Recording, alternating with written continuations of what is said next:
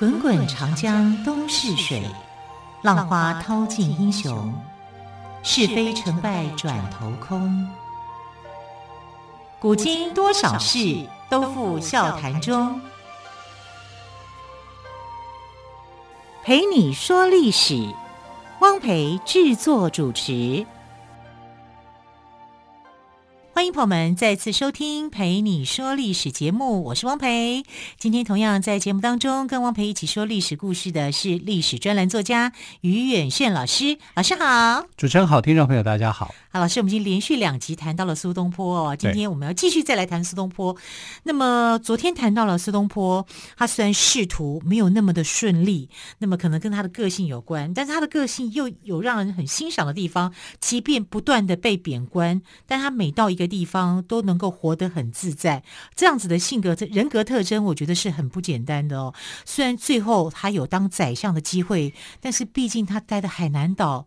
离开封真的是太远了。对，他在回程的途中不幸过世了哦。那关于他这个被贬官的过程，还有还有一些其他的故事，是不是可以请于老师来跟我们讲一下关于苏东坡的故事？但我们就要想说，苏东坡到底是一个什么样的性格的人哦？嗯、那么样被人家讨厌？那我在想说，他被人家讨厌的原因，当然第一个可能是他是学霸，才华太高，才华太高，招人什么样都会，他没有一样不会的，诗词歌赋。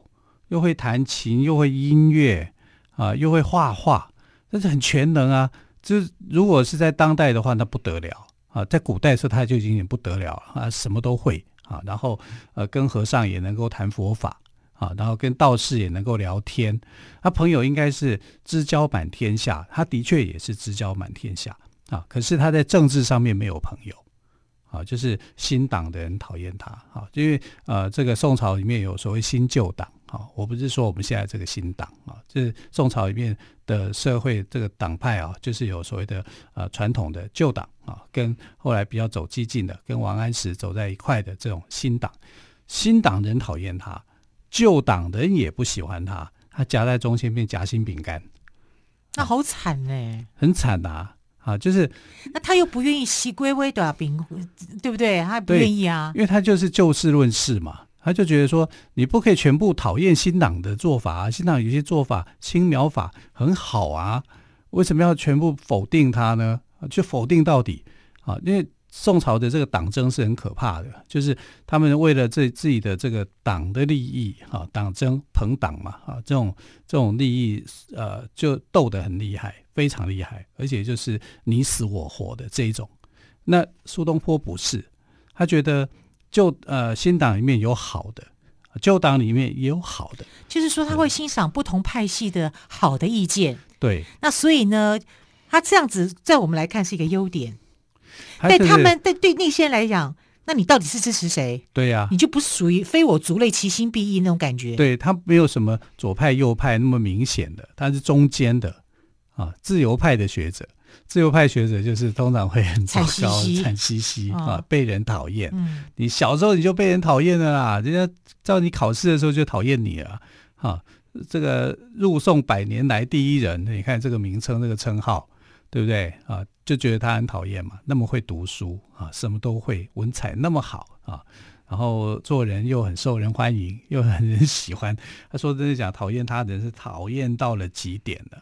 喜欢他的人，同样的，也就是喜欢他到了极点了啊！虽然是这样，很多爱恨的。然后，呃，在政治上面这条路，你又不旧又不新啊，你既不东又不西，你就不是个东西了啊！啊你又既不旧又不新，那你到底会是什么啊？所以他他的所处的那个时代，他非常的艰难，因为他们所处的那个政治环境的那个斗争，比我们现在来讲还激烈。啊，这根本无理性可言哈，所以呃，这个苏东坡说真的讲为难他了。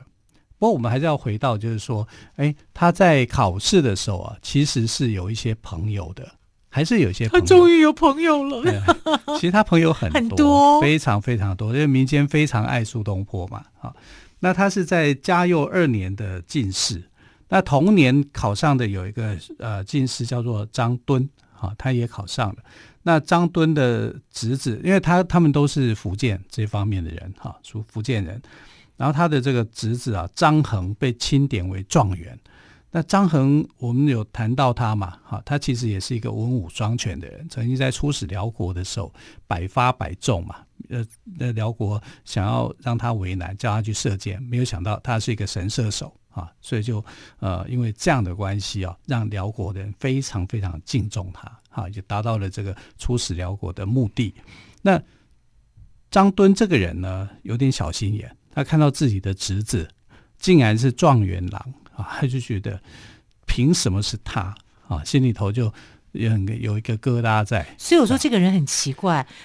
张衡毕竟是他的侄子啊，对啊，要我是叔叔，我会以他为荣。是啊，这种装帮我们张家光耀门楣，他还会他会嫉妒，但不是亲侄子啦，啊，就是说同族的啦，啊，所以他其实是心里头很介意的，很介意这件事情，他就想，那我重考可以吧？啊，所以他就放弃了哈那那一科的这个考那一科的考试，然后就重考。那两年之后，啊，他重考，他又再度的进入的官场，这样，他是这样子的，他不是在当年进去的。那苏东坡呢，则是在当年考完试以后，因为母亲过世啊，所以他三年后啊去啊，他就回家守孝了。然后三年后去参加制科考试，就没想到制科考试又考得比张敦又来得更好，啊，所以，但是张敦这个人啊，在一开始的时候，他跟苏东坡是非常好的朋友。啊，他们两个有那种革命情感嘛？因为那时候苏东坡还没有锋芒毕露嘛。对对对，对不对？没错没错啊。然后他们就是呃年轻人嘛，年轻人就习性就相投嘛，哈、啊，不像那个时代的老年人，梅尧臣啦、欧阳修啦啊这一派就算是比较老派的啊。那老派的人跟他们这个年轻新一派的就。不会走在一起，那等于是你是我的长辈哈，你是我的这个呃老师辈的人哈，所以他们感情很好，算是知心好友啊。所以有时候很难讲啊，就是说世事多变嘛啊。你你的最可怕的对手，其实就是你最好的朋友啊。他的例子就是这样啊。张敦跟他来讲，而且他还是患难之交。为什么是患难之交？因为在这个呃苏东坡四十岁的那一年啊，发生了乌台诗案。所谓的乌台诗案哦，稍作解释一下，乌台就是御史台，就我们现在讲的监察院啊。那为什么叫乌台诗案呢？就是说，这个苏东坡当太守的时候啊，被人家检举说你写了一首诗，然后诗里面有反政府啊的那种味道存在，你想要造反。啊，所以就把他连夜就抓过来，而且真的是连夜抓的，啊，就就把他给抓过来了。照理讲，你监察院，你这些监察委员，你怎么样可以突然去把一个地方的县长就这样子把他绑过来？他就这样子把把他绑过来，然后就说你有罪啊，然后然后这个罪名呢就胡乱加给他。但开始逮捕以后，就开始收集各种罪罪名。就说他在呃诗词文章里面都有这种诋毁政府的，你看一四五零啊，嗯，对不对？哈，那个时代就有一四五零，好可怕！每个朝代几乎都有，都有。对啊，就是讨厌他嘛，讨厌他，然后就是要要置他于死地。只是以前没有什么虚拟账号啊，什么之类的。对啊，但手段做起来就很极端啊，更可怕啊，嗯、对不对？哈，那这种可怕的行为就呃。其实应该来讲，就是讨厌他的，可能新党里面有一些人，可能旧党也会有一些人，但是援助他的人多不多？还是有啊。你说他是新党的，可能是新党陷害他，但是新党的精神领袖叫王安石，王安石却认为说啊，他要去援救他啊，援救苏东坡，因为他知道苏东坡不是这样的人啊，不可能是这样的一个人。啊，然后呃，张敦，张敦那时候也是新党的人啊，因为王安石提拔的嘛啊，然后呃，张敦也极力去救援苏东坡，很奇怪的一件事情，因为苏东坡那时候被认为是旧党的人，他走的比较靠近呃这个旧党这一派，欧阳修这一派啊，可是呢，新党的张敦却去营救他啊，因为他们从考试的时候就建立一个交情，他们是很好的朋友。啊，就帮他去说情。所以有革命情感，真的还是不一样，是不一样啊。但这个时候是宋神宗在位的时候，哈。那后来这个呃苏东坡呢是被这个获释了，哈，就是说啊、呃、你没事，因为太多人去研究他了，啊，包括这个皇太后啊，太皇太后啊，这都都都出面哈，主要是皇家的力量，哈，就是。啊、呃，还有王安石的力量。那宋神宗跟王安石是非常好的，啊，所以他也听了王安石的一些建议，好，就免除了这个呃苏东坡的死罪，啊，苏东坡是可以脱逃的。嗯哼。但是他脱逃以后呢，呃，死里逃生以后，他就到湖北的这个黄州啊，去当啊团练副使。团练副使是没有薪水的。那他怎么活生活？那 你就靠着你以前你所赚的钱。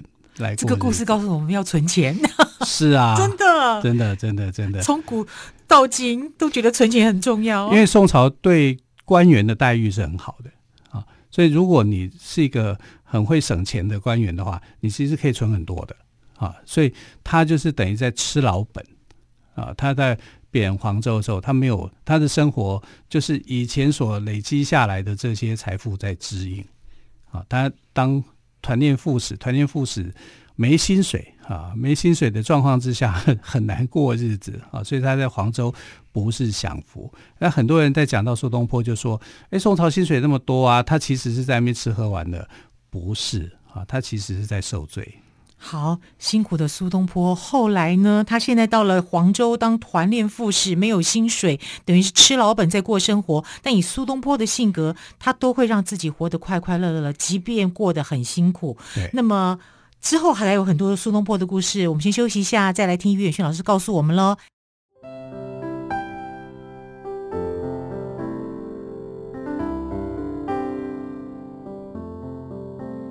听见台北的声音，拥有颗热情的心，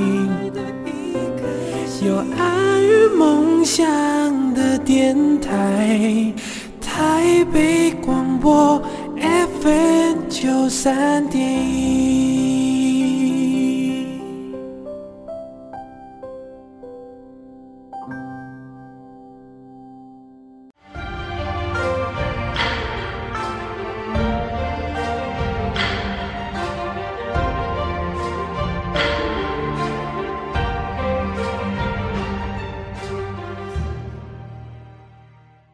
是台北广播电台，我是汪培。我们今天再次谈到的是苏东坡，来跟我们谈苏东坡的是历史专栏作家于远炫老师。老师好，主持人好，听众朋友大家好。老师，你刚刚谈到哦，苏东坡又被贬了，贬到黄州去当团练的副使，对、嗯，而且是无给职。对呀、啊，那他怎么过生活呢？就用老本呢？是老本啊。然后那时候张敦一直在援救他嘛。张敦是在嘉佑七年的时候啊，就是苏东坡跟他同朝为官。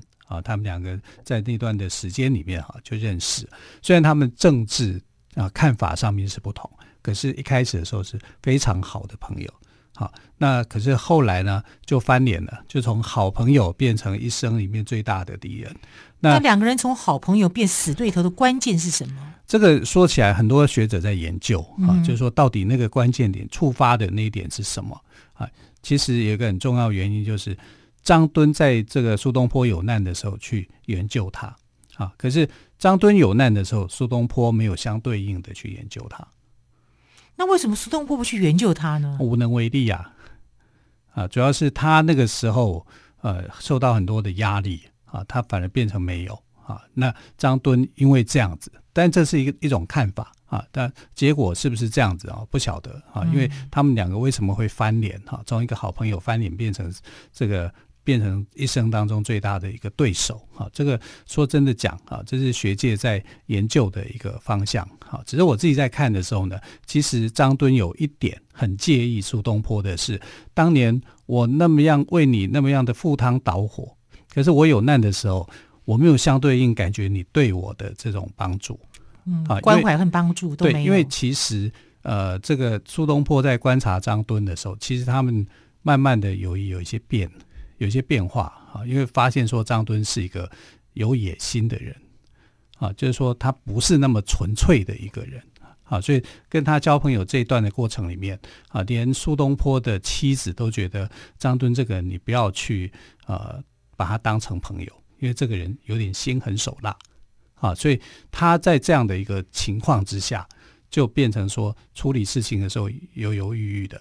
然后这个张敦呢就认为我当年为你那么这样的够意思，结果你竟然是这样子对我，好，所以就开始对他有一些心里头怀恨在心，哈，是有这样的一种意图的啦，好，但里面真正的一个是非是到底怎么样哦？说真的讲，这个还需要更多的这个相对的论述，才会知道说他们的情节到底是怎么来的。可是再怎么讲，哈，就是。啊、他的命运从此以后，苏东坡命运从此以后就走上贬官、贬官再贬官，越贬就越远。所以呢，苏东坡曾经写写过他自己的一个感感怀啊，就是说：“问汝平生功业，黄州、惠州、儋州。”那问汝就是你问我，我我有什么样的功劳，我有什么样的功业？告诉你，就是黄州、惠州、儋州，我一直被贬，越贬越远。黄州在哪呢？一开始贬的地方在湖北，哈，他当就是当团练副使嘛。对对对，哈，那个是他人生的一个很关键的，哈，因为他从乌台诗案里面被贬贬到这个地方。可是黄州的人也因为这样子非常感谢苏东坡啊，因为他被贬到黄州，但是黄州的人却很感谢他。对呀、啊，因为呃，苏东坡在黄州才开始叫做东坡，才开始叫苏东坡，他之前叫苏轼嘛。对对啊，然后他到贬到黄州以后呢，就跟人家要了一块土地，哈，去那边耕作，哈，那个地方他就住在东坡里面，哦、东东东向的坡里面盖一个草房，就在那边住，安身立命，这样，所以呃，黄州的人哦非常喜欢他，而且黄州有很多这个猪肉。很多猪啊，养猪养猪大大县哈，然后他就教他们怎么样去做东坡肉，就这样来的。对，看传颂千古，我们到现在都还在吃哎。其实我跟你讲啊，苏东坡从来没有说他弄的叫东坡肉，他只是说是我们为了纪念他吧。对，他只是说我教你一些做法，怎样烹煮猪肉才会好吃。好吃哎，他真的是乐在生活。对，然后你就要这少点水，然后是。火候要控制好，好怎么样？怎么样？他其实就讲这些而已，嗯、他也没有说这个叫东坡肉。嗯、可是后来老百姓就太爱他了嘛。哇，你觉得我这道菜怎么这么好吃？对，就把它取名叫东 坡肉。那那猪肉在当时是非常廉价的肉，最最好的肉是羊肉，不是这个猪肉。所以当初的东坡肉是一个平民料理，就对了。平民料理，平民美食啊、嗯，就是。不用花很多钱的，他就可以做做一个。他只是他只是觉得你们做的都不太好吃，可能方法不对。我教你们一个方法。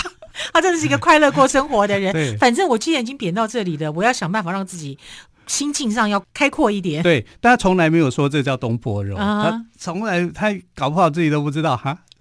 请问苏东东坡肉是谁发明的？苏东坡，他会觉得说 什么什么时候发明过的啊？他可能会这样的一个问号。可是他就是告诉人家烹猪烹调猪肉用什么方式方，而且猪肉最适合的料理是什么，跟他最搭。他在现在都可以当网红了，叫人家叫人家就就就是现在的阿基师嘛。你知道猪肉要搭哪一个哪一个蔬菜最好？你知道吗？竹子。哦，无竹令人俗，对，无肉令人瘦，对，竹有竹又有肉，哇，一生好幸福。他就是那个时代的阿基师了啦，对，对，对，无竹呃令人俗嘛，嗯。啊，无肉令人瘦嘛，对，对啊。而且竹子他非常喜欢竹子，还画了很多的竹子。他还跟他的这个表哥哈一起这样画竹子，很有趣，很有乐趣的啊。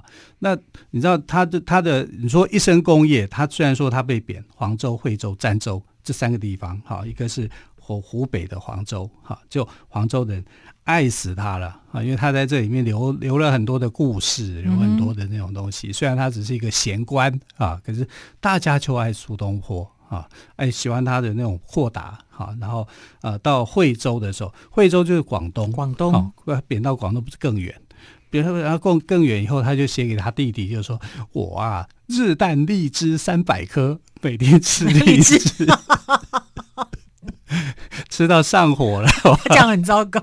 以前又没有冰箱，对啊，要不然通盐水泡放冰箱还可以降火。哎、欸，你想想看哦，他可以每天吃掉磕掉荔枝三百颗。哇，这多奢侈浪费啊！我们现在哪有办法，啊，对，啊、对不对？唐朝的时候还为了杨贵妃还快马呢。对啊，杨贵妃那还送过去，啊、我每天在那边吃吃一吃三百颗啊。其实他也没有吃那么多啦，说真的讲。他只是去安慰他的这个弟弟，就是说，说你不用为我担心。对对，所以他即便这边生活困苦，我还是可以保有我自己的生活。对，其实那个时候的广东是很困苦的，嗯、你不要把它想象成现在的广东不一样的，那是岭南嘛，岭南地区还有瘴气呢。对啊，你是被越贬越远的，你是过的生活越不好的。就、嗯、他没有啊，我日啖荔枝三百颗，比杨贵妃还杨贵妃，多开心呐、啊！结果后来他的对手一看，哈，张敦一看你那么开心，再把你贬远一点，更远点，对，就去海南岛了吗？就到海南岛去了，啊，所以儋州就是海南岛。那海南岛里面产什么？产生蚝啊！他每天在那边吃生蚝，他回来就跟他弟弟讲说：“我告诉你一个秘方哦，这个生蚝要怎么煮比较好哦，怎么不要煮啊？这这怎么样才会很好吃啊？那不要告诉那些人哦，告诉那些人，他就就写了一个叫《老饕赋》，嗯哼，你看。”呃，告诉人家生蚝有多好吃，应该要怎么样吃，什么时间吃，这样，然后还告诉你，你千万不要让我的对手知道。如果他让我的对手知道的话，他们都会跑到海南岛这边来跟我抢生蚝。但是是这样的吗？当然不是啦，嗯，啊，他是真的过得很辛苦哈，嗯啊，吃吃，我觉得就是苦中作乐啦。对，然后不想让人家担心，嗯，啊，他弟弟收到这些以后，他就会觉得哦，哥哥过得还算快乐啦，但其实他很痛苦。可是他跟他弟弟感情非常好，嗯，所以你看他有一首诗名句流传下来：“但愿人长久，千里共婵娟。”啊，想念。跟他的弟弟，希望说都可以平平安安、快快乐乐的生活，嗯，一起看天上的明月。是，没错。好，更多苏东坡的故事，我们就请于老师下次再告诉我们喽。亲爱的朋友，明天见喽，拜拜，拜拜。